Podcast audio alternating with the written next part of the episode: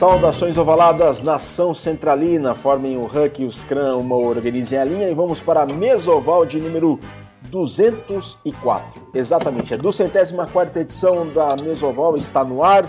Eu sou Virgílio Neto Virga e desta vez a mesa está composta de apenas dois integrantes, eu e mais um comentarista, ele que nunca dá mole. Tudo bem, Luiz Cole, como vai? Ô Virga, grande Virga, como é que vai, meu caro? Tudo bem? Tudo bem, Cole, tudo bem. E você, como é que tá? Tudo jóia, tudo, tudo caminhando aqui em casa, trabalhando de casa, gravando de casa, fazendo tudo em casa. Perfeito. Cole, é, você chegou a cair o dinheiro da Mesoval Corporation que a gente tinha prometido na última edição? Opa, claro. Mesoval não falha.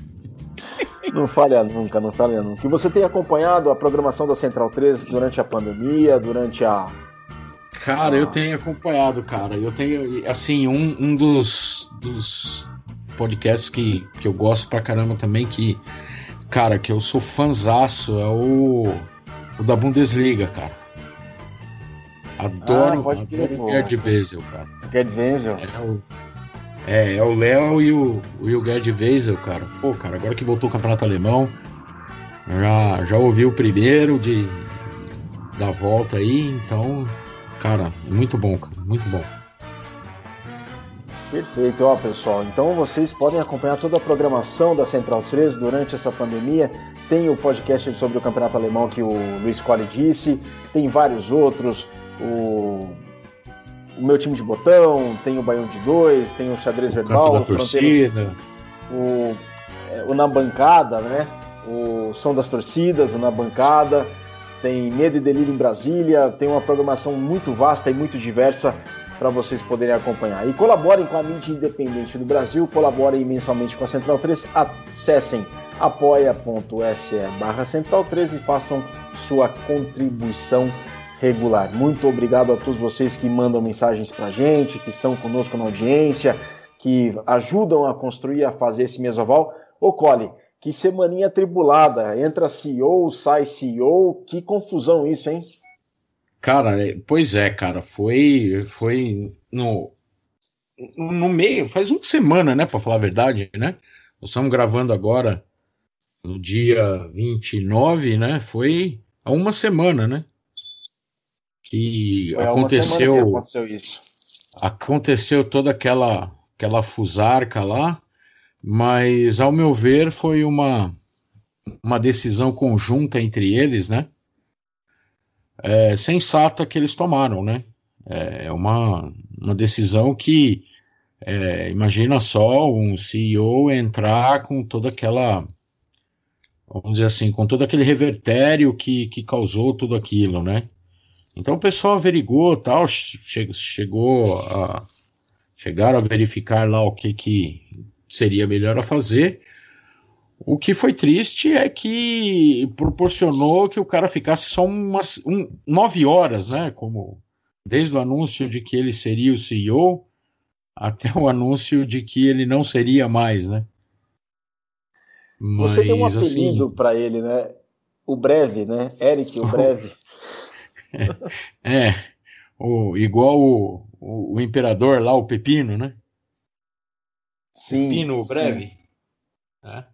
Então é isso, cara. Eu acho que, que é, hoje em dia, né, você ter algumas atitudes que te desabonam é, é muito fácil de encontrar hoje em dia, né?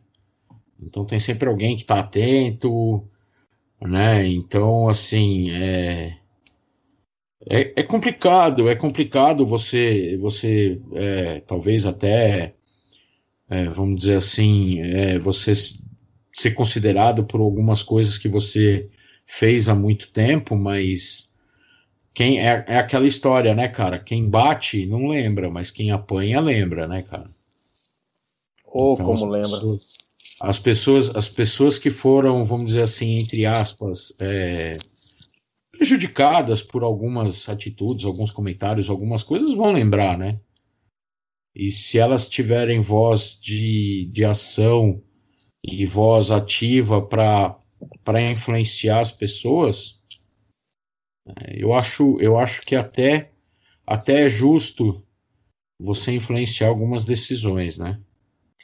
É, e não havia clima também para trabalhar, já vista o pronunciamento dele há muitos anos, alguns há muitos alguns anos, outros há mais anos antes, mas na minha opinião não ia ter clima para poder conduzir e, um bom e assim, trabalho. né, cara, o que, o que, eu, o que eu acho que, que pegou muito é que foram é, é, comentários, atitudes dele preconceituosas e com quem tem muito peso na, na, na CBRU, que são as mulheres, né, cara? Então, assim, as mulheres, as mulheres têm todo. É, é, as mulheres atletas, as jogadoras de rugby da, da seleção brasileira, dos torneios, né? Elas são muito participantes, elas são muito ativas é, é no rugby, né? Então, a CBRU dificilmente ia tomar uma, uma atitude que não levasse, que, que deixaria as mulheres de lado, né? Então, eu acho que foi uma, uma questão justa, né? E, e muito bem resolvida. Né? Pois bem, pois bem, muito bem resolvida que o próximo CEO venha trazer harmonia para a comunidade assim do seja. rugby do Brasil. Assim seja. Assim como o Jean-Luc fez um que, belíssimo e, trabalho. E assim, é, é, e assim é, para mim é uma. Eu não, não sei, não entrei a fundo nos motivos que o, o Jean-Luc levou o Jean-Luc a sair, né? Mas eu via no Jean-Luc uma, uma pessoa de, de bom trato, de bom senso, né, que, que era. Eu conversei algumas vezes com ele, ele tinha boas intenções né, para com a CBRU, né, e, e assim, eu lamento pela CBRU não poder contar mais com ele, né, mas eu também não posso dizer o que, que levou ele a sair. Né, então eu agradeço pelo pouco tempo que ele esteve à frente da CBRU mas pelo mas pelo pouco que ele fez, mas o quão significativo foi o que ele fez, né? Eu vejo que ele, ele, ele fez muita coisa boa assim com, com essa questão de levar a CBRU não só do alto rendimento, né? Levou a CBRU muito para a parte dos torneios, né? Inclusive com até com a, a levada do Renatão para lá, né? Então eu vejo muita coisa boa assim que ele fez. Então agradeço ao Jean-Luc, agradeço ao ótimo serviço que ele fez e, e que ele tenha sucesso aí no que, no que ele tiver à frente para fazer aí. Muito bem observado essa colocação que ele levou o Renatão para dentro da CBRU. O Renatão é um exímio, uma pessoa que com exímia capacidade na condução dos campeonatos, na organização de torneios. E é muito bom ter o Renato Pioneiro dentro da Confederação Brasileira de Rugby, rompendo alguns paradigmas do passado. E muito obrigado, Jean-Luc. As palavras do Cole também são as minhas. Muito obrigado pelo serviço e pelo, pela maneira como conduziu os trabalhos dentro da Confederação Brasileira de Rugby à frente do rugby do Brasil e a maneira como você tratou todo o rugby do Brasil. E você fez, usou trabalhou e teve presente em duas ocasiões no Mesoval para poder deixar as coisas mais claras e de uma maneira transparente e aberta para todo o rugby do Brasil. Muito obrigado, Jean-Luc, pelo carinho que você teve com o Mesoval durante o seu exercício como CEO da Confederação Brasileira de Rugby.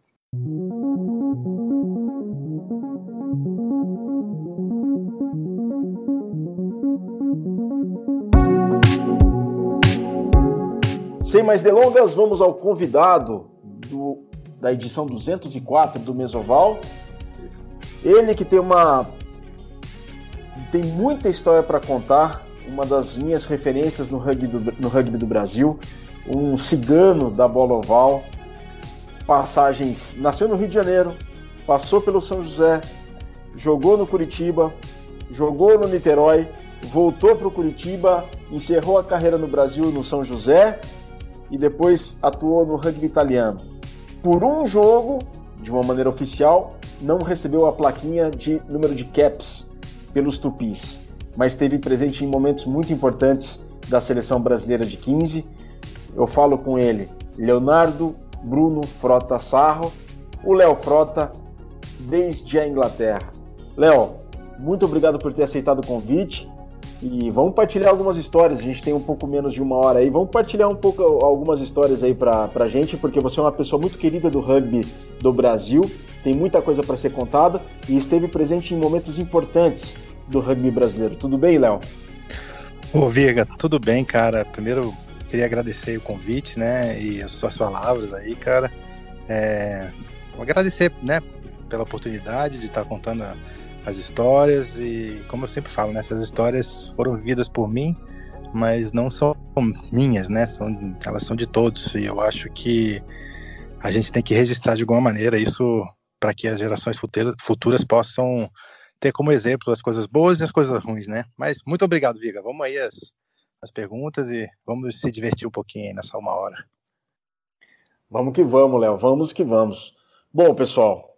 Léo, eu não vou cansar de repetir, é clichê, é lugar comum, mas todo princípio tem um começo. Como é que foi seu começo? Você é filho de militares, de, de um militar, e você rodou por esse Brasilzão. Como é que você conheceu a bola oval do rugby? Cara, eu, né, é, meu pai, gente, eu fui muito, eu nasci no Rio de Janeiro, fui muito pequeno para São José dos Campos, né? E eu morava no CTA, é, Centro Técnico Aeroespacial lá no, em São José dos Campos. Morei lá até né, minha adolescência. Eu tinha um amigo de infância ele era conhecido no São José como Tyson, né? O nome dele é Gustavo Galvão. E ele, sim, ele estudou no, no prézinho comigo. E ele começou a jogar, né? E ele sempre me chamava, porque eu já eu, né, era um garoto meio grande. Aí ele, pô, Léo, vamos lá um dia, vamos lá um dia. Até que um certo dia, cara, eu tava no clube, né? Que é, tinha um campo de rugby no CTA, né? Porque acho que quem conhece a história do São José sabe que o, o, o São José veio dos alunos do ITA, que é, que é a, a, né, a faculdade que tem dentro do CTA. E aí, é, cara, um dia atravessando o campo, ele, pô, vem treinar, vem treinar, vem treinar. E aí eu treinei, e aí, isso eu tinha uns 14, 15 anos. Aí não, não, tinha, não deu muito certo de, de como eu ir para os treinos durante a semana, que era na Praça Cruzeiro do Sul. Meus pais, pô, não tem como te levar, aquele negócio. Eu com 14, 15 anos não, não dava pra ir sozinho. Aí, quando eu tinha 17 anos, veio né, o Guimerá, seu saudoso Guimerá, que Deus o tenha, uma pessoa maravilhosa, é, lançou um convite para o juvenil é, mundial juvenil na, em Toulouse é, em 1998. Isso um ano antes do, do mundial juvenil. E aí, cara, eu falei, pô, eu quero, vou tentar nesse negócio e comecei a treinar. E aí eu comecei a treinar e peguei o gosto, cara. Aí eu fui para fui o mundial juvenil em 98. É, e aí, cara, na França eu descobri realmente o que era o rugby, né? Cara, um país que, né, os, lugares que a gente passou eram só se era, respirava rugby, e, e, aí o bichinho mordeu, né? Aí acabou, cara. aí me apaixonei e, putz, aí nunca mais fiquei longe da bola oval, né? Que demais, Léo, que demais.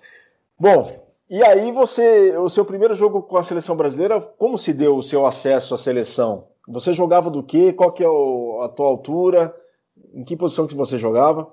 Viga, eu sou aquele cara que nasce pilar, entendeu? Eu acho que eu saí da barriga da minha mãe já pilar. Os caras olham pra mim, puta, esse cara vai ser o camisa 3 lá, da cabeçada, é, gordinho, pé chato, sabe? Desse jeito. Então a palmada que você, que você recebeu quando nasceu foi na cara, não foi na bunda. Ah, provável.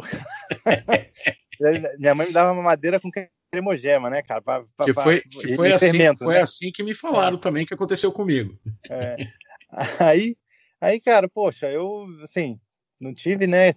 Sempre pilar, não tem. Até, até gostar, até assim, sempre gostei de brincar de serve, de touch. Eu acho que para minha época até fui um pilar mais, como é que fala, um pouco mais habilidoso do que o pessoal, né? Normalmente que era mais cabeçada, cabeçada, cabeçada, isso no começo, né? E, mas assim, sempre pilar, sem chance de outra coisa, né? Ah, minha altura, né, igual você falou, eu tenho 1,85 e desde os cara, desde os 18, 19 anos eu não sei o que é pesar menos do que três dígitos. Então não tinha opção de não ser outra coisa, não ser pilar. Tá brincando, Léo? Sério? É. é. Sei bem o que é isso. e o Léo, primeira convocação para a seleção para os Tupis, como que foi isso? Cara, é, a juvenil, fala assim, a juvenil foi essa história da França, mas a adulta foi uma coisa bem, bem especial, assim. É, o Martoni tinha acabado, né, o período do Martoni em 2003, e aí em 2004 assumiu o John Louis e o, e o Keith, né, os sul-africanos, assumiram a seleção, e eles falaram assim, ó, vamos fazer uma seletiva, quero conhecer todos os jogadores do Brasil. Cara, e a gente foi lá, né, alguns jogadores, eu estava no Curitiba na época, um time da segunda divisão, e aí, cara, eles fizeram um jogão assim, tipo um rugby league, botou 30 de cada lado, sabe, cara? Solta a bola no meio e vê quem tem coragem. O resto a gente vai ensinar depois, né? E, Ideia do Keith, né? Ideia é, não, com certeza, né? E aí, cara, eu falei, essa é a minha chance, né, cara? Então pegava a bola, igual um maluco, né? Explodia todo mundo, né, cara? Só que no meio tá, tinham vários caras que eram medalhões, né, cara? E os caras meio assim, né? Porra, o que esse, esse, maluco tá fazendo aí, né, cara? Eu falei, é minha chance, né, cara? E aí, dessa, dessa galera, ficou uma lista, acho que de 50, depois ficou uma lista de 40, de 30, de 25, né? E aí, isso em 2004, né? E, e aí, cara, um, uma semana antes dos Sul-Americanos, que pularam de 25 para 23, e aí eu fui cortado em 2004. Né? Na última lista, é, nossa, fiquei super chateado, mas foi, foi por um motivo assim que, que teve um jogo do Curitiba contra o Varginha no final de semana e eu pedi autorização para jogar e eles não receberam e aí Bom, aí eu acabei faltando o treino de sábado para jogar. Joguei no sábado, peguei o ônibus, pô, domingo eu tava lá no treino da sessão domingo, mas aí o, até o nosso querido Diego Padilha, né, que é outro em memória, é, ele falou: Léo, que merda que você fez, cara? Os caras vão te cortar. Eu falei: ah, paciência, pelo menos eu tava jogando pro meu clube, né? E aí em 2000... Então quer dizer, quer dizer que pela sua ausência no treino do sábado, é, você foi cortado. Foi cortado, sim, porque não chegou a informação pro, pro John e nem pro Keith. Então eles acharam que eu faltei, né? Mas eu falei, Entendi. não, cara, eu falei, eu falei, né? Eu pedi pro presidente, porque eu não quis atravessar o presidente, avisar, não sei o quê, mas aí acabou que deu uma confusão, aí beleza, eu aceitei, né? E aí, 2005, aí não tiveram chance, não tiveram como não me chamar, né? 2005 eu falei, agora os caras vão me chamar. Mano. E aí, 2005 eu fiz o primeiro, o primeiro sul-americano, né? Mas assim, eu treinei 2004 inteiro com a seleção e só não joguei os três jogos finais lá do, do sul-americano. Que foi no Ibirapuera, né? Isso, isso, isso Até mesmo. Até o jogo contra o Paraguai foi transmitido pela ESPN Brasil. É, isso, isso mesmo. É. Então esse aí eu foi foi minha primeira decepção assim, mas cara, mas em 2005 eu fui chamado e a história continuou, né? E você foi campeão com o Curitiba da segunda divisão em 2005? Cara, é, eu, eu tava no grupo em 2005, mas o jogo final eu não joguei, porque naquela época eu, eu ainda não tinha súmula CBRU, não sei o que, eu tava jogando também pelo Niterói brasileiro. E aí, por causa da seleção, os caras falaram assim, ah, pô, é melhor que você jogue a primeira divisão. Eu joguei a primeira divisão em 2005 pelo Niterói, entendeu? Ah, você pegou uma geração muito boa do Niterói, né? Léo, você pegou aquela geração antiga que estava encerrando a carreira com essa galera mais nova, né? Então você jogou com o Maurinho, com o Besouro, com. Nossa. Quem mais histórico ali do Niterói você jogou? Cara, junto? eu cheguei a jogar com, com, pessoas assim, super, né? Pô, o Fernandinho Estevam. Joguei com Coruja, cheguei a jogar com Coruja. Coruja, Coruja. nossa, Cheguei Coruja. a jogar, assim, dos mais antigos, né, Coruja. né, cara? É, pô, um pilar que chamava Alan, cheguei a jogar com, com na linha cara, com, com, com o Mon, que ainda jogava ainda na, nos meus times, tipo, cara, o BT, é, fora Greg, Luna, Besouro, Ney, cara, toda essa, essa galera. O Bonito tinha, um time muito bom naquela época, muito forte. Assim. O Scooby é um outro cara das antigaças, né, cara? O Scooby. Então, vários caras, assim, cara, e eu falo para você, assim, o Viga, pessoal muito. O Niterói, assim, foi um caso na minha vida que eu falo, cara, agradeço porque eu tenho amigos até hoje, eu até falo isso, né, é, sempre, eu falo, passa, pode passar 20 anos, se eu chegar lá no churrasco no final do ano, os caras, pô, Léo, Léo, caramba, não sei o que, né, né, né. e aí é a mesma coisa, sabe, o pessoal muito legal, se divertiu muito dentro do campo, mas fora dele também, né.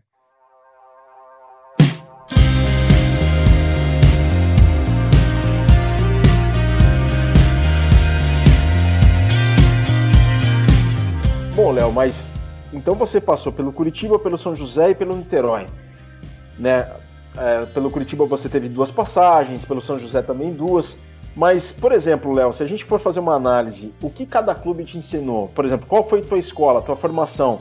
Mas como o Curitiba contribuiu para tua carreira? Como é que o Niterói contribuiu para tua carreira? Você consegue colocar em palavras as, as, a importância que teve cada clube para sua carreira enquanto rugby, você tem como ver, ó, oh, o Niterói foi importante por isso, o Curitiba foi importante por aquilo, o São José já teve a importância por conta disso, disso e disso. Você consegue visualizar a, o papel dos três clubes na sua formação? Sem dúvida, Viga. Isso é uma coisa que eu sempre.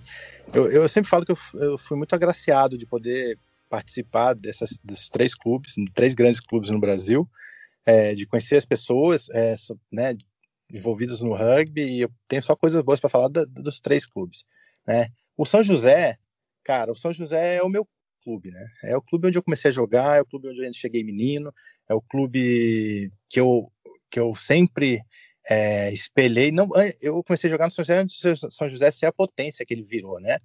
Então, mas a, a potência que ele, ele, virou, os jogadores eram todos da minha geração, só que eu estava lá no Curitiba. E, e, eu saí do São José, assim, porque meu pai foi transferido, então eu não tinha opção, né?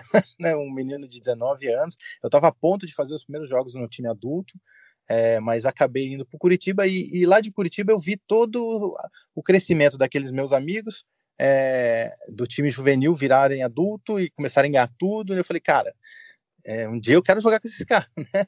É, eu quero voltar e jogar com eles. E aí, mas em Curitiba, cara, eu falo que foi muito importante é, na minha formação como, como pessoa. Porque no Curitiba, é, quando eu cheguei, é, o Curitiba estava numa fase complicada.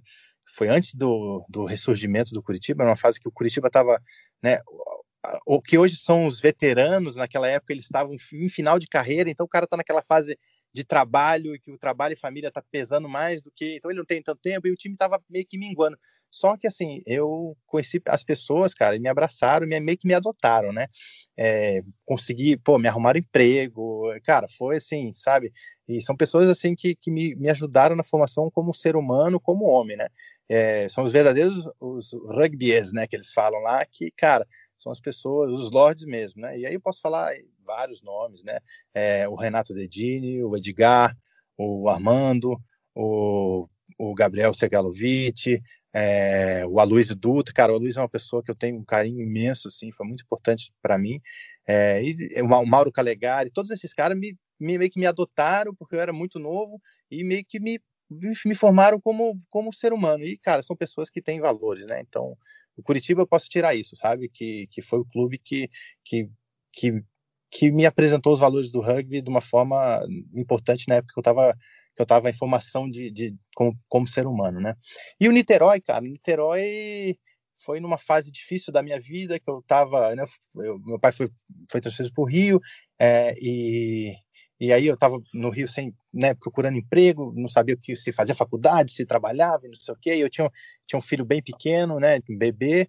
E aí eu fiquei me afastado, falei, pô, eu acho que eu tenho que, né, vou ficar um tempo sem jogar, não sei o quê. E aí acabei um dia indo lá no Niterói, cara, e a recepção foi maravilhosa. E eu falo que o Niterói, cara, é, as grandes amizades que eu tive foi quando eu ressurgi para o rugby, porque foi um ano muito difícil, que eu não sabia, eu estava naquela fase de, pô, eu vou estudar, vou continuo jogando, o que, que, eu faço, né, vou procurar emprego, não sei o quê, e cara, e eu achei no Niterói é, é, a, onde eu pude, pude, ressurgir como jogador e saber, pô, quando, quando eu comecei a jogar no Niterói, eu falei, pô, eu posso chegar na seleção brasileira adulta porque eu estou jogando de igual para igual com todos os caras, né, então, então assim, Niterói foi fundamental nisso também. E aí teve a minha volta para o São José, que, que foi para coroar a minha vida, né? E eu fui capitão do São José, do meu clube de, de origem. Isso foi o maior orgulho para mim como atleta, como jogador de rugby, foi ter sido capitão do, do, do São José Rugby. E eu tive o prazer e, e a responsabilidade, cara, de, de no ano que, que, que, que o nosso Guimerá faleceu, é, prometer para a Ilma que eu ia levantar o troféu do Campeonato Brasileiro de 2012 que chamava Ange Guimarães e ia entregar para ela, e ela ia levantar comigo, eu era capitão do time. E, cara, eu, assim, para mim não tem. Você pode falar, pô, olha, os jogos da seleção, mas o que é mais importante para você? É, foi 2012 eu levantar o troféu é, com a Ilma do meu lado, do meu clube de criação, entendeu? É, foi, então, São José foi a, é, a cereja do bolo da, de toda a minha carreira, né? E, é, mais ou menos isso, Virga. Quanta história. O Guimarães faleceu em julho de 2012, né, Léo? E aquele campeonato de 2012 É, eu, a, a memória está falhando. O, o, São José venceu qual equipe na final? A decisão foi São José contra quem? Foi contra o SPAC. Foi contra o SPAC, São José contra o SPAC. Foi no Teatrão esse jogo? Não, não, foi no foi em Bu. Passou no Foi lá em Bu, em, cara. É. ah, é verdade, é verdade. Tem razão, porque no ano e, anterior que foi São José e o Sport TV passou, é né? Sim, sim, sim. Inclusive até o Sport TV passou o, passou as duas semifinais e a final, né? Isso, isso mesmo. Foi. Foi é. mesmo. Esse para mim foi assim o momento mais importante para mim, cara, porque 2012 foi um ano meio que complicado, foi o ano que eu me tornei capitão.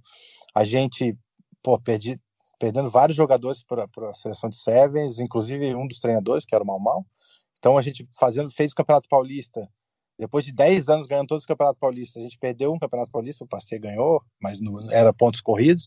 E, cara, eu falei, meu, meu primeiro campeonato de capitão, o São José ganha 10 seguidos. E eu, porra, eu, eu, e eu perco o campeonato. E falhar caramba, no né? seu?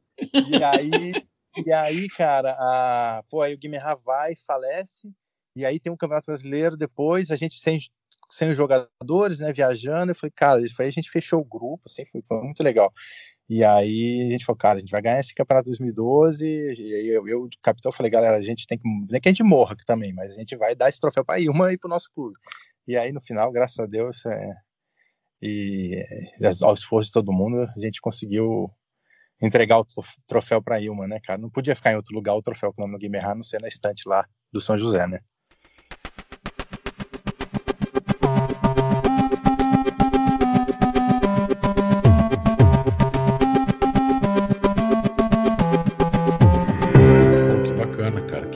História, história bacana. E, e, mas assim, e, e, como é que foi essa. Como é que surgiu também depois, né? Você falou que você terminou aqui no Brasil, no, no, no São José. Fala, conta pra gente essa, essa sua ida pra Itália. A verdade é que assim, eu, eu em 2015, né? Em 2014 eu machuquei a hernia de Em 2015 eu comecei, eu recuperei, voltei a jogar, mas eu entrei ao mesmo tempo no mestrado, né? O Viga até me, me para minha para minha dissertação, entrevistei o Virga. E, e, e, eu lembro, você fez no Uninove, né, Léo? Isso, no Uninove, isso mesmo. E aí eu, é, cara, eu no mestrado, não sei, naquela, pô, eu, né, na época eu tava como gestor do São José Rugby, né, e assim, eu falei, cara, eu acho que eu vou parar de jogar, né, e, e resolvi parar de jogar no final de 2015, é, ali no, no meio pro final, e, e conversei a carreira de, de, gestor, né, cara, lá no São José, já tava, né, e, e mantive. Só que, uhum. assim, o Brasil começou de mal pior, depois de 2016, você sabe como é que o esporte foi, e não sei o quê. E eu falei, cara, eu preciso dar um rumo na minha vida diferente, né, e, e minha irmã tinha feito o reconhecimento da cidadania na Itália, não sei o que, o meu tava engatilhado, eu falei, cara, eu acho que eu vou, eu acho que eu vou tentar, né. Mas, cara, vou tentar fazer o reconhecimento. Mas nem pensava em jogar rugby, eu já estava parado um ano e pouco, né? E aí, eu... Pô, dificuldade de achar um apartamento, não sei o quê, né? Porque o documento da minha irmã estava numa cidade. Eu falei, cara, vou mapear os times de rugby lá. Vai que eu... os caras me ajudam, né? E achei um time, né? Na cidade do lado, cara. Aí mandei um e-mail. Cara, quando eu mandei um e-mail pros caras, eles, cara, me responderam assim de uma maneira maravilhosa, né? Assim, tipo, não, estamos aqui, podemos te ajudar, não sei o quê. Lá. Me arrumaram um apartamento, enfim, né, cara? E, cara, e, e assim, foi isso, foi muito rápido, daqui a pouco eu tava lá, pum. É, um apartamento que o time me arrumou era um time da, da, da Série C, né? Não era, era um time totalmente amador, mas assim, um clube estruturado, né? Hoje a gente fala assim, pô, um time da Série C na Itália tem mais estrutura que qualquer clube no Brasil. Os caras têm um campo de rugby, tem um clube house que eles chamam, né, que é a é onde faz o terceiro tempo, tem, cara, tem, tem ônibus, tem van, tem tudo da série C. E, e, e, aí me arrumaram um apartamento, cara, e eu falei, pô, vou jogar um ano pros caras, né, cara, mas daquele jeito, eu já tava parado. E aí eu joguei o um ano, né, pô, recuperando físico, tentando recuperar, processo de cidadania junto, não sei o quê. Mas, cara, conheci pessoas maravilhosas, assim, fiz jogos legais, sabe, e e, e, assim, foi muito legal, sabe? Foi muito legal mesmo, porque assim, eu cheguei e não falava nada italiano, tentava falar inglês com os caras, cara, nem. Cara, aí comecei a aprender, e os caras foram muito importantes para eu aprender o italiano, né, cara? E aí fiz amizade, assim, pessoas maravilhosas, são pessoas que é, o presidente do clube, o Andréa, é, jogou, foi, né, jogou quatro partidas na seleção italiana, o Marco, que era o, o, o né, abaixo dele ali, o, o faz tudo, cara, é uma pessoa assim, uma das melhores pessoas que eu conheci na minha vida, e assim, e joguei, cara, joguei a, a temporada inteira, todos os jogos, já estava ali com meus 39, 38 para 39, foi bem legal como experiência, assim, sabe? E o time era muito novo, então só tinha moleque de 21 anos e eu de 30, 38. Mas foi legal, cara, foi muito legal. Caramba, hein, Léo? 38 anos e no pique o pessoal ficava surpreendido, você contava as histórias. Que, que, que, que o pessoal da, do, do, rugby italiano, seus colegas de equipe lá na Itália, diziam quando você contava um pouco dessa sua trajetória, por onde você passou?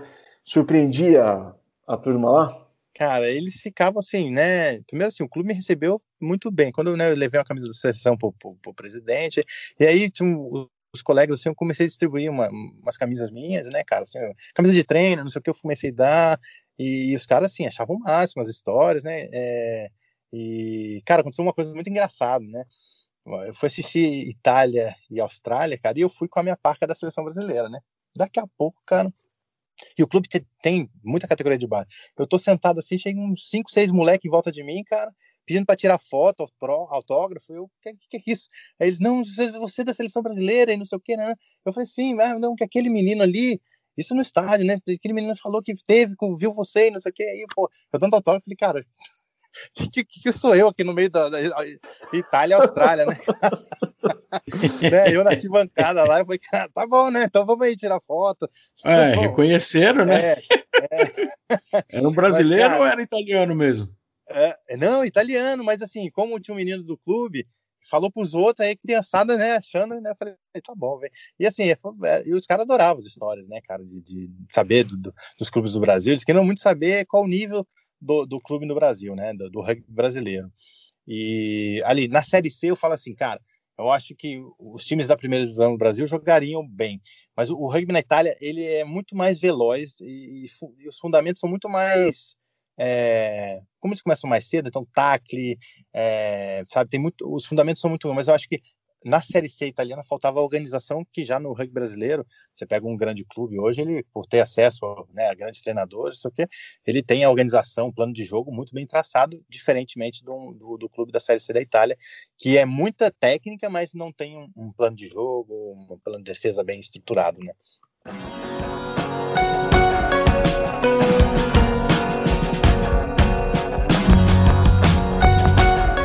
O Cole abriu o microfone aí, Cole. É, e, e, e Léo, quanto tempo você ficou lá nesse clube da Itália?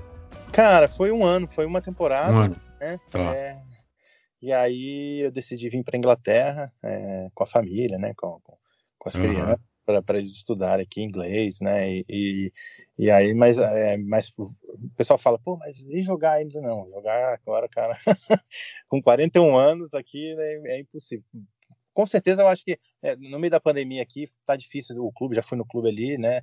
Mas tá fechado, né? É, é, tá morando onde na Inglaterra? Moro numa cidade é, no norte da Inglaterra, ela chama Barnsley, ela, ela, é, ela é entre Leeds e Sheffield, uma cidade pequena, tá. é, não tão pequena, mas ela fica bem no centro. Mas só que assim, aqui é o centro do Rugby League, né? Leeds aqui do lado, tem esse, mas tem o rugby union, mas não tão forte como é, no centro da Inglaterra, né? Aqui o rugby league é mais forte, né? Ah, legal. Já, já procurou algum clube aí ou não? Então, tem, tem, um, tem, um, não, tem um clube da minha cidade de, de rugby union, só que com a, com a pandemia, né, cara, fechou tudo. Então, ah, pagou tudo, né? É, então não tá tendo treino, não tá tendo nada.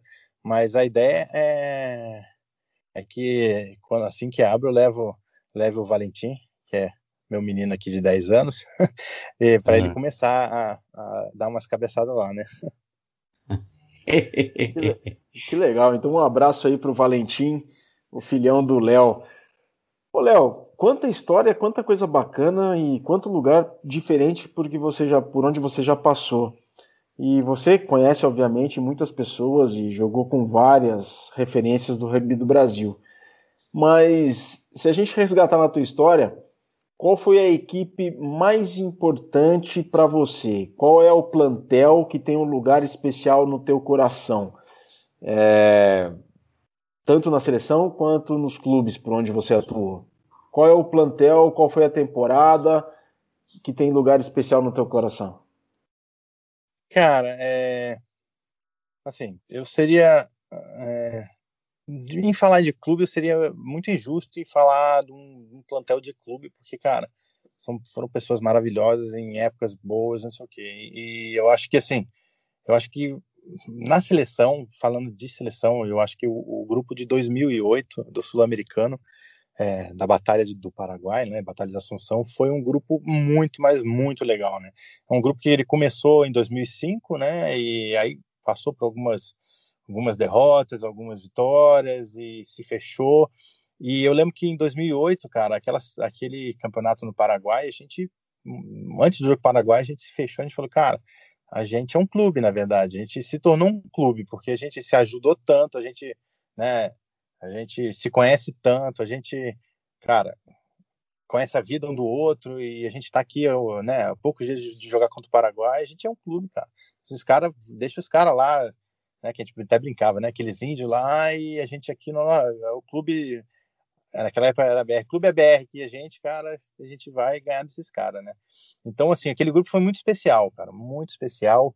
Foi um grupo de, que reuniu várias gerações, a comissão técnica, cara, com pessoas, assim, muito boas, né? Com, com o Ney, com o Malmal, com o Marião, Mário Domingues, com né, o Pierre, que era o head coach, mas, assim, é, ele se, né, ele se, se, se resguardou de pessoas muito importantes de cada clube. Então, assim, o clube, o time era, a seleção era muito bem fechada. Eu acho que aquele, aquela, aquele grupo foi um grupo muito especial, muito especial porque ali virou a página do rugby brasileiro, né? Foram 19 anos perdendo para o Paraguai e dali para frente teve acho que uma ou duas derrotas só, né? Você teve naquele, você teve na reunião então que definiu todo o planejamento de não querer jogar mais. Definiu o planejamento não, mas uma reunião que aconteceu que vocês selaram um compromisso de não atuarem mais pelo Sul-Americano B e elevar o nível do rugby do Brasil e colocar a seleção no lugar onde devia estar, né, Léo? Você fez parte dessa reunião. Todo mundo fala dessa reunião. Quem teve naquele jogo contra o Paraguai, todos falam muito da, daquela reunião. E você foi muito bacana. Recentemente você compartilhou no Facebook uma foto de vocês no vestiário na, antes daquele jogo, na preleção do Pierre Léo, aquele vestiário era minúsculo, cara. Como é que vocês couberam todos ali naquele vestiário? Parecia. Parecia. Parecia um estábulo. Não, é, cara, eu acho assim. O, o, ali em 2008, cara, os caras armaram tudo para a festa deles e, e pra gente era tudo pior, né?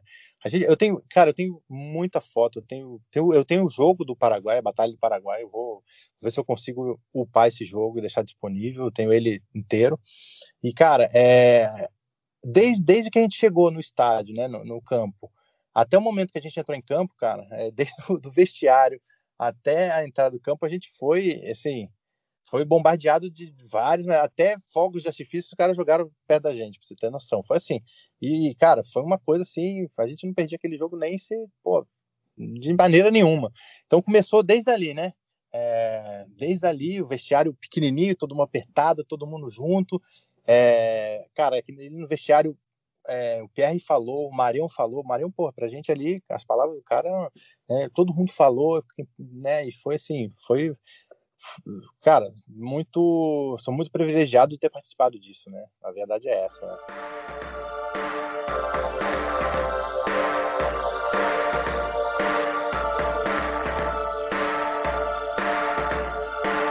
Quanto privilégio, hein, Léo? Quanto privilégio você tem para contar. E dentro desse plantel principal, alguém que você tinha amizade mais, alguém que você tinha um contato maior? Cara, assim, eu, eu né? Fiz muitos amigos no rugby, né? Mas o meu companheiro de quarto nessa época toda da seleção era o Região, né? O quarto dos gordos. Então, quarto fedia, ninguém entrava, entendeu? ninguém entrava no nosso quarto, entendeu? Porque era, era eu e Região. Região com dois metros de altura, 200 quilos, né, cara? E, então, eu, foi durante muito tempo meu companheiro de quarto foi o Região. E, mas, cara, acho que todo mundo ali, né? Tinha pô, o pessoal do Niterói, é, sabe? Que estava ali na época, o Greg, o, né, Ney, todos muito próximos, o pessoal de São José, né, os irmãos Duque, o Moisés era o primeiro campeonato dele, né? O pessoal do Desterro, que eu fiz uma amizade muito grande, porque além do Região tinha o, né, o Nativo, o Ige, que, pô, joguei com eles muito tempo contra, né? É, assim, o Japinha, cara, era um cara também excepcional, tipo, né, um grande amigo. O Tonhão, cara, são, é, são tantos, né, cara? O, o, o Bichão do São José, cara, assim, são, a gente era muito fechado. Aí tinha o, o Rafael Dawalib, o Rafa, são inúmeros caras, cara, que a gente tem vídeos dos bastidores, Viga, muito, muito, mas muito legal, assim, sabe, cara? São legais demais. E foi, foi assim, foi uma semana, cara, assim, uns 15 dias, assim, muito especiais nas nossas vidas, assim, para levar para sempre. Né? Ainda bem que a gente tem tudo isso documentado, né? A gente tem que mostrar, né, cara? Mas tem certa coisa que não dá para mostrar. Mas, mas o que der para mostrar, você, você compartilha, que a gente a gente divulga também, ué. Não, mas tem bastante coisa assim, cara. É, ah, é? Pô, é, vídeos de bastidores, vídeos de, de, treinos antes dos jogos, vídeos de, de, de pô, da gente é, saindo para tomar sorvete, vídeo de, de, de, de, de, de, comer pizza, vídeo de, sabe, terceiro tempo, né, depois do jogo. Depois de gordo, né? É, coisa, não, coisa de gordo, né, cara? Tá lá, só a gente é coisa de gordo, né? falou, falou a verdade. É gordo, é assim, né? a gente tem bastante coisa ali, cara, material, assim que eu espero poder divulgar, assim, sabe? Pô, que bacana. E o rugby do Brasil espera bastante por essa divulgação sua, Léo, porque realmente você tem um conteúdo muito vasto e quando você postou as fotos no Face, ficou escancarado, por exemplo, o, o, o, seu acervo, né? E a qualidade do seu acervo. Muito bacana tudo isso que você guarda, porque são recordações, é a nossa história, e a história é importante, porque a história gera tradição, gera cultura, gera orgulho, orgulho gera dedicação, empenho, e o empenho nos leva a querer trabalhar cada vez mais e mais, e trabalhando cada vez mais e mais, isso nos conduz à vitória, é, certamente. Mas, ô Léo, você que pegou tudo isso, né, de um rugby do Brasil, que vocês roíam muito osso. E hoje um rugby do Brasil, tá, não come carne de primeira, mas já não rói mais osso. Como é que você vê essa transformação e o que, que te preocupa? Todo mundo fala, ó, oh, o rugby do Brasil tem muito potencial, tem muito potencial. Mas você é um cara que já viu de tudo e em vários lugares do país. A realidade fluminense com Niterói, a realidade paulista do interior e do Vale com São José, e a realidade do Paraná com Curitiba. O que, que e te outra, né, preocupa? Né, fala, o... fala. Assim como, assim como você, né? Você viveu e ele também viveu, né? A, a, o, sim, o fim da era da BR e o começo da era da CBRU, né?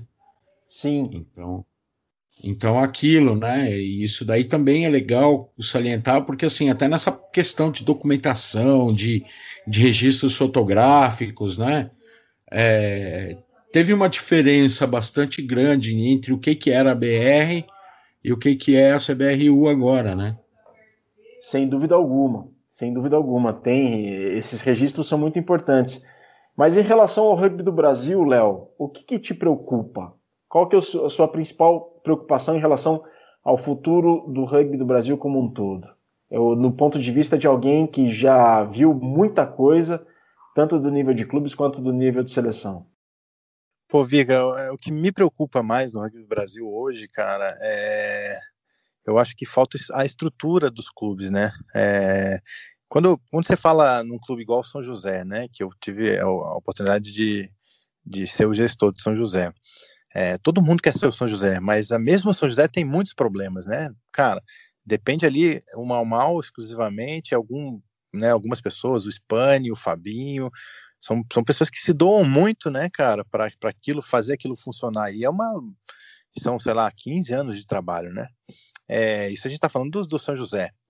Mas eu acho que quando você chega, quando você, você olha para os clubes menores, ou até clubes mais tradicionais que não têm essa mesma estrutura, que hoje passam dificuldades, né, como o, o Band, é, até mesmo o SPAC, são clubes que, que tem uma tradição muito grande, mas que, que, que se, se perderam um pouco na, na, na base, né, na, na para poder para poder levar para frente o rugby, né, como um todo, é você você é um sinal né, amarelo ali piscando que tem alguma coisa errada, né, cara? Porque entrou muito dinheiro no rugby brasileiro aí no, eu acho na, na década entre 2010 e 2020, né, até vamos dizer até agora, diminuiu agora nos últimos anos, mas entrou muito dinheiro e cara, e eu vou te falar a verdade, se você falando em clubes, tá? Em clubes, eu acho que hoje é, se você pegar em 2009 e pegar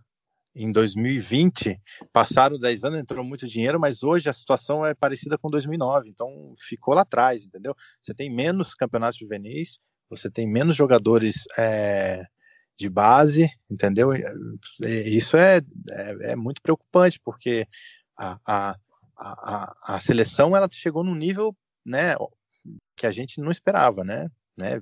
Pô, jogando jogos contra Georgia B, contra ganhando da Bélgica, ganhando de Portugal né, ganhando da Argentina, no, do, mas assim, mas os clubes eu acho na parte da base ainda é, é muito deficitário e, e não acompanhou, né? Então a, a nossa pirâmide aí ela, ela tem a base fraca, né? Então aí eu acho que é o, é o, ponto que a gente mais tem que se preocupar.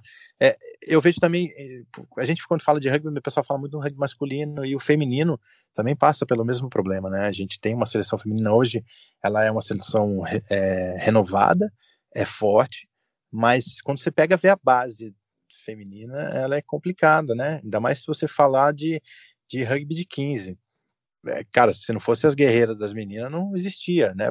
Para bater o pé queremos jogar isso, queremos jogar isso. Sendo que isso já deveria ter sido feito há muito tempo atrás, né? O rugby de 15 feminino no Brasil. Então são, são muitos, muitos problemas que eu, que eu vejo assim de, de, de base, não para que, que, que, o, que o rugby nacional, né, a parte interna, ela se equipare ao que é hoje a seleção, né? E e pensando assim, num futuro, cara, é, né, a seleção, se, se esse rugby de base ele não se fomentar, a seleção vai, vai chegar num nível que ou vai deixar de, de, de subir ou vai cair porque não vai ter mais a, a, a estrutura ali de jogadores para poder fornecer a base boa, né? Mas é, é, o que mais me preocupa, Viga, né? Eu sei que tem pessoas muito, muito importantes e boas que trabalham muito é, para o rugby crescer, mas são poucos, né? Então são caras que, que deixam sua vida familiar lá de para lá, deixam sua seu trabalho para lá para poder se dedicar e, e, e, a estrutura dos clubes é muito fraca, é muito frágil. Eu acho que isso é muito preocupante para o rugby, né? Como eu falei, na Itália um clube de, da, da série C tem mais estrutura. É óbvio que, que né, você ter um clube em São Paulo ter um campo de rugby é praticamente impossível pelo valor do, do, do terreno, mas é, mas é muito preocupante, eu acho.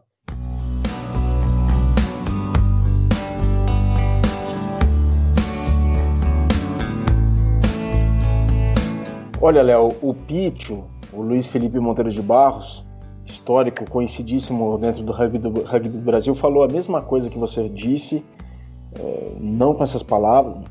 Falou, teve um discurso muito semelhante no Mesoval 195. Ele falou que o nível dos clubes realmente voltou. É, o, o, nível dos clubes, da, da competitividade entre os clubes, da competitividade entre os clubes não existe mais como outrora. Perdeu essa competitividade. Não existe tanto assim e preocupa ele também. Falta essa cultura de rugby para o Brasil e para o rugby brasileiro, Léo, que você vê na Europa e você viu especificamente na Itália e na, e na Inglaterra, observa-se isso também? Falta essa cultura de rugby para o Brasil e para o rugby brasileiro? Viga, eu acho que falta assim, né? Falar a verdade, falta a cultura de clube, né? Porque aquela da gente se doar pelo clube, né? É, não só a cultura do seu clube, cara, você dedicar seu tempo, você dedicar, você levar sua família família. Ah, mas não tem estrutura. Cara, mas se você não começar um dia, nunca vai ter estrutura, entendeu? Vai esperar que caia do céu uma estrutura, não vai ter. Então, assim, eh, o rugby, né, a gente, você vai visitar os clubes no Uruguai, até no Paraguai, eles têm lá sedezinha, eles têm, sabe, eles se reúnem, onde os caras, cara, tem tudo, e isso falta muito no rugby brasileiro. Eu acho assim, é, sempre, no, no, Brasil existem times, né? Clubes são muito poucos, né? Time é aquele lá, juntamos, galera, ah, final de semana, pô, vamos bater uma bola aí, duas vezes treinar ali no parque, duas vezes por semana, não sei o quê. Mas, cara, quando você fala em clube, que é que é aquele negócio que é responsabilidade mesmo, que você tem que se doar, eu acho que são pouquíssimos no Brasil. E aí eu acho que, que é essa cultura mesmo que falta, sabe? Da gente se doar mais pelo todo e não pelo seu prazer de final de semana de bater uma bola, mas se doar pela, pelo crescimento geral, né? Tipo, aquilo ali vai ser uma minha participação, talvez eu não jogue tanto, mas vai ser ali, vou ter minha plaquinha ali como velho, o cara que fundou essa semente. Eu acho que isso é um problema muito grande que o rugby brasileiro não não só hoje, mas assim, eu vejo isso aconteceu há, há 10, há 20 anos atrás, talvez há 30, entendeu? E de, de se criar estruturalmente a, a, a, a, cultura de clube, né? Da gente ser um clube e não um time, né? Entendeu?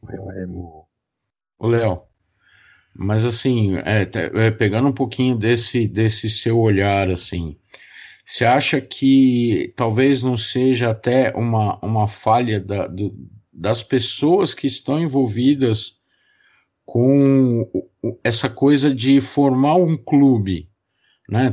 Pra, talvez passar de time para clube, né? Pegando essa essa comparação que você fez, né?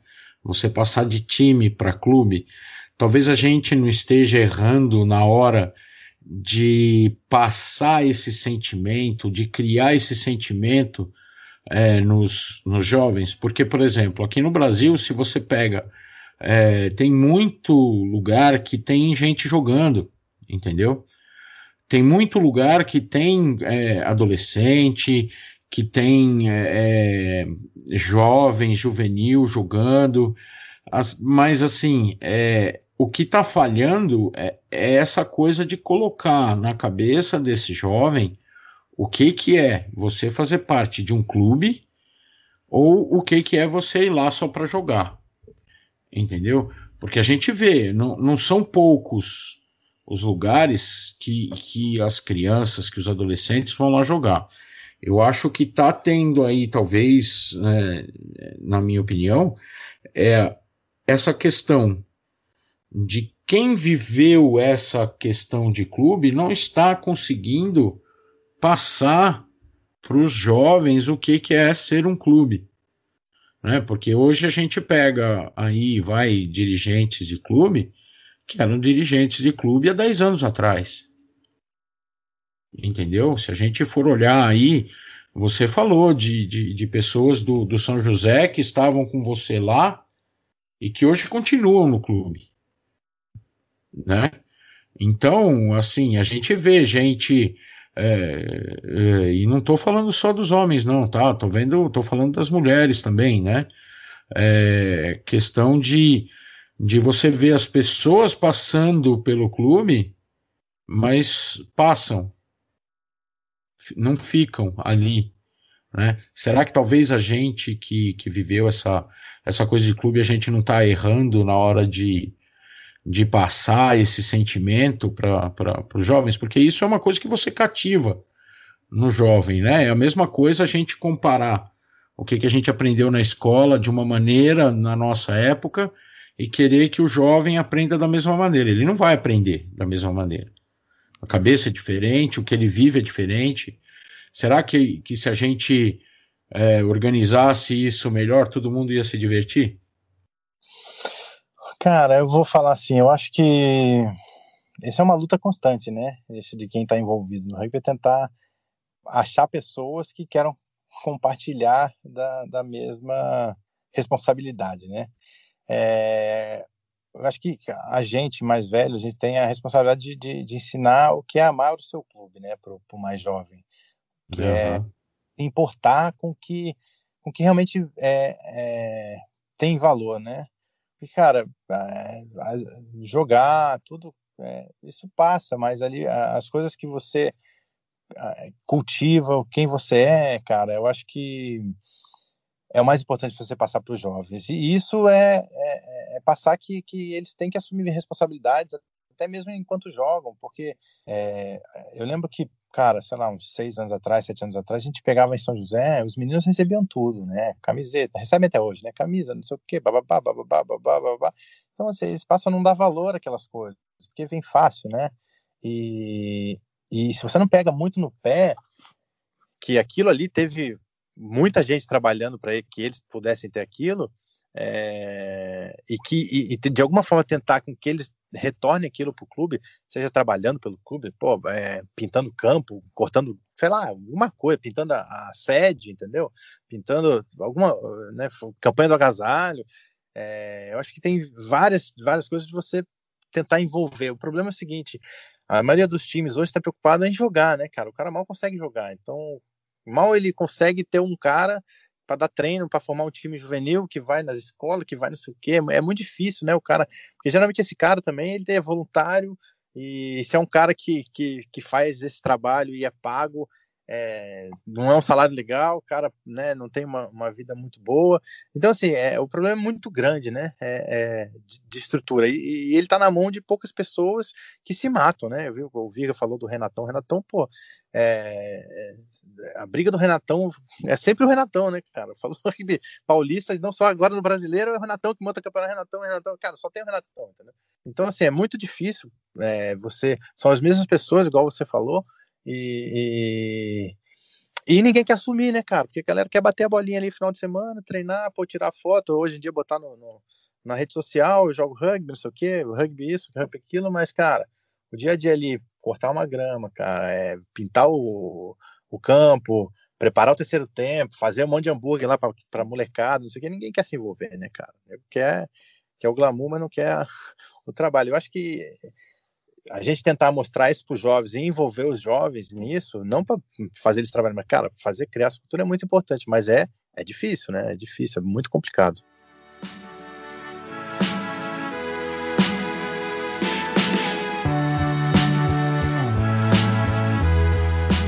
Bom, palavras do Léo Frota.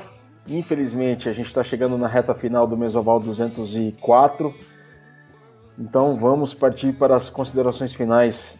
Luiz Colli, que aula é essa, hein, do Léo? Essas palavras que o Léo colocou, com a tua indagação, o ponto de vista do Léo, diante de tudo que ele já viveu, de, diante de tudo que ele passou, é para eternidade, hein? Pois é, cara, é, é, é, é isso que o Mesoval quer mostrar, né, cara? É é quem já fez, quem faz, quem pode fazer pelo rugby, tem sempre espaço aqui, né?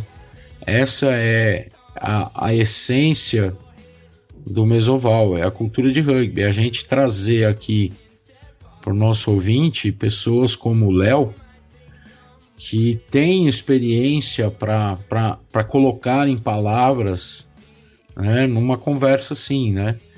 Então eu agradeço muito, Léo, a sua presença aqui no, no Mesoval. É, desejo sucesso para você em tudo que você fizer aí e que esse espírito do rugby nunca nunca termine na sua vida, que você consiga espalhar para muita gente, mesmo se as pessoas não estão é, é, vamos dizer assim, se não se mostrarem é, comprometidas com isso em algum momento, mas assim, você trazendo as palavras, você mostrando a experiência, a hora que chegar o tempo delas, elas, elas vão tocar adiante. Obrigado, meu velho. Pô, eu que agradeço aí. agradeço demais aí. É, pô, um prazer imenso aí, né? Léo, foi uma grande honra, muito bom tê-lo conosco. A gente pede desculpas de só na edição 204 ter te recebido de uma maneira virtual por conta da pandemia. A gente tem que fazer o Mesoval de maneira remota, mas a gente tem conseguido falar com tanta gente que a gente queria ter falado antes e desta vez falando com você. Léo, parabéns por toda a tua, a tua trajetória, por todo o teu trabalho, por todo o teu envolvimento e por toda a dedicação e carinho que você tem com o rugby e por esse exemplo que você é. Obrigado por representar tão bem todo o rugby do Brasil e por colocar em palavras tantos questionamentos e tantas preocupações que são comuns de muita gente do rugby do Brasil. que a gente possa refletir em cima delas e fazer diferente do que é, em cima e em relação com o que a gente tem errado. Então, Léo, parabéns por tudo e que você siga levando essa cultura de rugby por onde você passar. Parabéns. Viga, muito obrigado aí, cara, pelas palavras. É, eu acho que, é, como eu disse, eu sou um privilegiado de ter vivido tudo que eu vivi é, no rugby, de ter participado de, né, de, de todos os clubes, de, de ter feito os amigos que eu fiz, é, de, de, de, das situações boas, das, das, das derrotas, das vitórias, de, de, tudo assim que me formaram como pessoa, né, cara? E assim, eu tenho uma gratidão enorme e de alguma forma a gente tem que compartilhar isso, né, cara? E não deixar essa essa nossa vivência é, acabar, né? Porque, cara, é como a gente estava falando, é, os jovens hoje, eles vão se espelhar no, nas referências, e não que eu seja uma referência, mas assim, acho que cada um que tem um pouquinho no rugby nacional que possa contribuir, cara, a gente pode transformar isso numa coisa realmente com uma base sólida e não somente, né, ali a, a o rugby do topo, né, e, e realmente cultivar que, que, que, os jovens hoje construam nosso rugby com a base forte. Gente, brigadão mesmo aí, é, Estamos sempre aí que precisar, cara, só me chamar, a gente vai bate um papo e um abraço, parabéns pelo trabalho, eu sou ouvinte aí de vocês desde a da primeira. Então, um abração aí para todo mundo. Obrigado, viu? Obrigado, gente.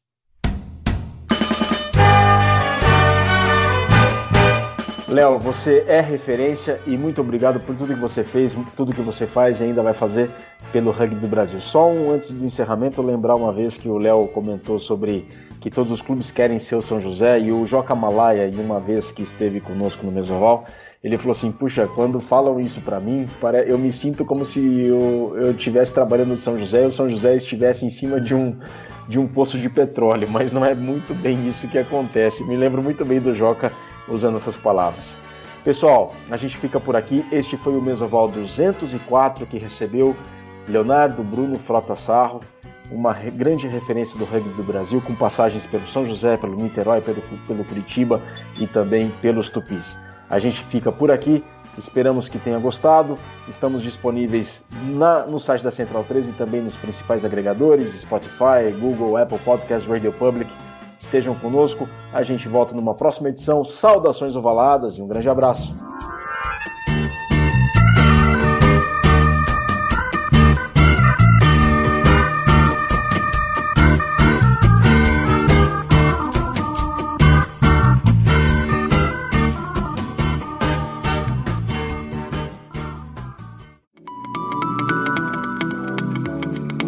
Programa que você acabou de ouvir tem a produção da Scrum Prod.